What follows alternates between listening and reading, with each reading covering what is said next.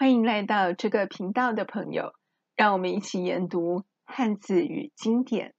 今天我们要认识的汉字是“教”，与“教”字相关的同源字是“学”。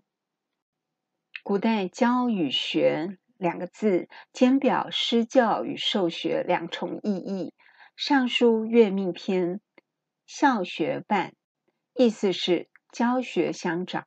老师与学生会互相影响，激发出更多思考。教字的字形最早可追溯至甲骨文。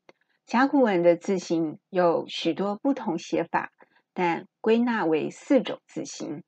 第一个“教”的甲骨字形与第二个“教”的甲骨字形都是由爻、子、扑三个部首组成，相异处在于左右相反。第一个甲骨文“交”的字形，左边是爻加子，铺在右边；第二个“交”的甲骨字形，铺在左边，右边是爻加子。第一个“交”的甲骨字形成为今天我们所用的汉字。第三个“交”的甲骨字形由易、子、铺三个部首组成。也有学者认为是由五、子、铺三个部首组成，左边是易加子，或说五加子，右边是铺。第四个“教”的甲骨字形由爻与铺两个部首组成，左边是爻，右边是铺。看完了这四个“教”的甲骨字形，可分析这四种写法。是由四个最基本的部首变化组成：易，或说午、爻、子、铺。易的甲骨与经文像剪刀之形，本意是镰刀割草，引申意为治理、安定、才德超群的人。五的甲骨文及篆文、经文字形构形相同，本意不详。许慎认为像天地交错之形，后代假借为数字名。爻的甲骨文像摆出竹木小片之形，本意是用竹木进行算术占卦。这是古文字学家沈培先生的看法。爻的引申义有纵横交错、孝。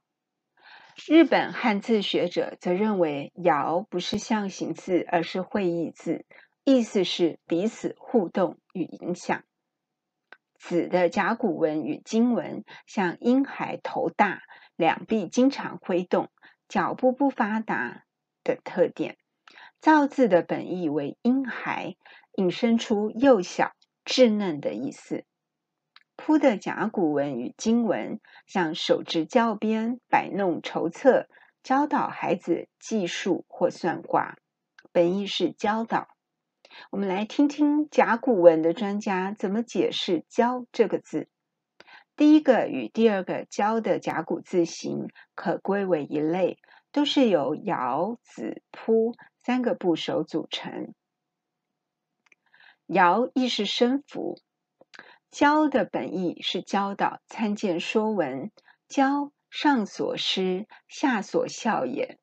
近代古文字专家沈培先生释义为：老师手执教鞭，摆弄筹策，教导孩子计数或算卦。日本汉字学者释义为：老师手执教鞭，教导孩子，师生互动会影响彼此。第三个与前两个“教”的甲骨字形共同处在于都有子与铺，差异处只在于前两个写爻，第三个写易或说物。我分别就易与午来诠释，仅供朋友参考，也欢迎指正。若将甲骨字形视为子铺午三个部首组成时，可释义为。老师手执教鞭，教导孩子计算，或解释为老师手执教鞭，教导孩子，师生互动能激发出更多思考。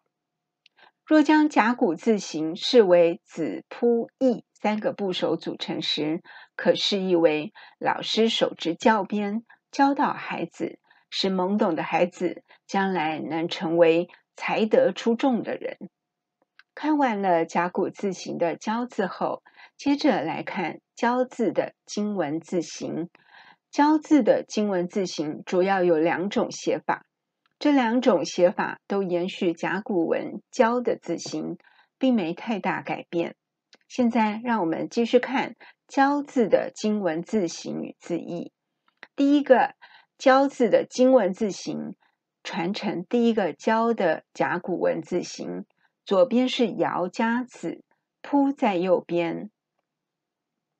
第二个“交”的甲骨金文字形传承第四个“交”的甲骨文字形，由“爻”与“扑”两个部首组成，左边是“爻”。右边是扑，意思都是与甲骨文相同。